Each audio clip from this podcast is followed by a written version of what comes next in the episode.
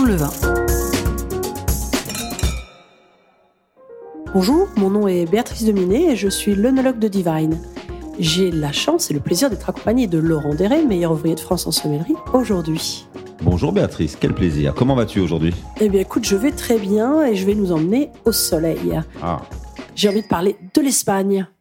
quelle belle idée. L'Espagne, effectivement, un des plus grands pays producteurs au monde, un producteur de vin, de raisins secs également, mais un grand pays de producteurs de monde qui fait des vins excellents, de très grande qualité depuis très très longtemps.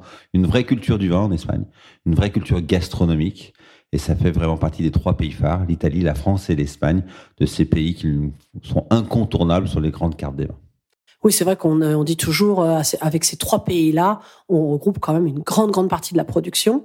Euh, on ne sait jamais qui est le premier, qui est le deuxième, qui est le troisième, mais toi, tu t'en souviens peut-être.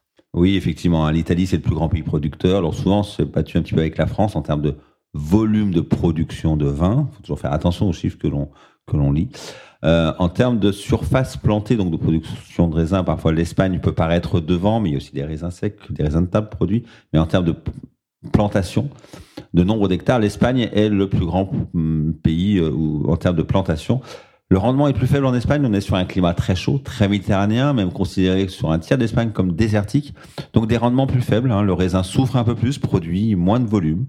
Donc il y a un rendement euh, moins important et moins de production en volume. Donc l'Italie, premier producteur, suivi de la France, suivi de l'Espagne. Et l'Espagne avec une surface de plantation plus importante. Donc trois pays culturellement euh, très marqués par le vin dans leur gastronomie, parce qu'ils ont la même histoire, hein, cette notion euh, à la fois euh, romaine. Les Romains ont aidé au développement partout en Europe. La, romani- la romanisation de l'Europe a, aidé vraiment à la, connaissance de la vigne et à la production du vin, et en même temps la chrétienté qui a amené le, vin au centre des, des cérémonies, a fait que le vin a été planté partout où on a mis une église, partout où on a mis une croix même si l'Espagne a été marquée par d'autres moments où, le avec des, pouvoirs musulmans qui ont un petit peu ralenti un petit peu les morts on, pense à cela entre autres.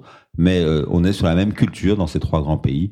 Euh, cette histoire commune des Romains et de la chrétienté qui a amené une culture du vin euh, unique et un climat favorable. Un peu plus chaud quand même en Espagne où là le soleil cogne un petit peu de- derrière les oreilles Du coup, euh, climat, ça me fait penser évidemment euh, bah, en cépagement. On parlait sur d'autres podcasts de, de, je dirais, au niveau des climats, de l'adaptation des cépages en fonction des zones euh, géographiques. Alors, il y a des cépages qu'on a, nous aussi, euh, sur nos terroirs. Je pense au grenache, euh, garnacha, euh, grenache noir, grenache blanc d'ailleurs, dans, dans ce pays euh, qui, que l'on connaît, que l'on partage. Euh, je pense au carignan, carignano aussi. Et puis, par contre, il y a des cépages qui sont vraiment typiquement, enfin, je dirais espagnols en tout cas. Moi, je pense évidemment en rouge, enfin en noir, au tempranillo. Et puis, euh, je pense aussi à ces cépages qu'on va retrouver euh, euh, dans le sud, sud de l'Espagne, avec le Pedro Jiménez, dans cette belle région de, de Jerez. Alors c'est vrai une typicité, un que les Pedro Jiménez qu'on va retrouver essentiellement, entre autres sur Montilla Moriles, juste au-dessus de RRS, le Pedro Jiménez PX, qu'on appelle le PIX, tout simplement, c'est plus facile à, prononcer et même à écrire, euh, qui donne parfois des vins mutés, des vins euh, oxydatifs, semi-oxydatifs, euh, faits par Solera ou non, de grandes variétés de vins différents sur ces régions du sud de l'Andalousie, grande région viticole. Là, il fait très chaud. Souvent des vins mutés, des vins qui vont, qui sont vieillis, parfois avec une oxydation maîtrisée, une fleur également, comme on la connaît parfois également dans, le, dans notre région jurassienne. Les RRS, qu'on appelle les chéris, également, euh, euh, donnent des vins euh, passionnants de complexité, une culture énorme. Même un simple podcast ne suffirait pas pour présenter le RRS. Euh, ça fait partie de ces grands vins, parfois un peu méconnus en France, sûrement parmi les plus belles pépites vinicoles du monde, que l'on oublie un peu parfois sur notre territoire franco-français. Euh, Je pense également au Porto, au Madère, à ces produits-là. Le RRS fait partie des grands sujets à découvrir. L'Espagne en est riche de ces deux grandes régions. Là, on est dans le sud, en Andalousie. On peut penser au nord. Hein, on a les Pyrénées avec de d'un côté des Pyrénées à l'ouest, on a la, la Rioja, exceptionnelle Rioja. De l'autre côté, on a la Catalogne avec entre autres le Priorat.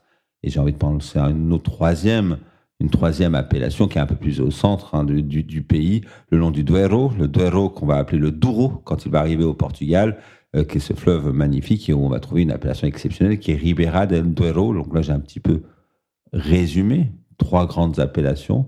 Hein, donc le, la le, Duero- le, Ribera del Duero et le Priorat, le Priorato, au cœur de l'appellation Montsent dans la Catalogne, sont vraiment des, des vins phares qu'il faut avoir envie de découvrir, des vins marqués parfois par la puissance, car le climat espagnol est quand même, très très ensoleillé, a tendance à nous donner des vins de tempérament, des vins de caractère, souvent des grands vins rouges, des vins blancs où on va devoir euh, trouver des cépages avec une certaine acidité. On pense à l'Eren, qui est le plus grand cépage blanc le plus planté en, Espagne. Mais il est vrai que souvent les vins rouges, eux, sont marqués par des couleurs très très denses et, et une certaine puissance.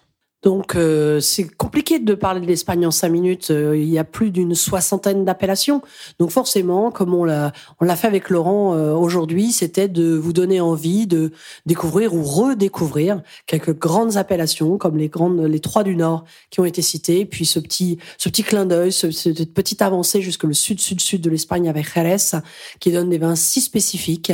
Donc vraiment, on vous donne rendez-vous pour de nouveaux podcasts et avec des focus un petit peu plus importants sur certains types d'appellations, certainement en particulier le, le priorat que l'on sélectionne chez Divine.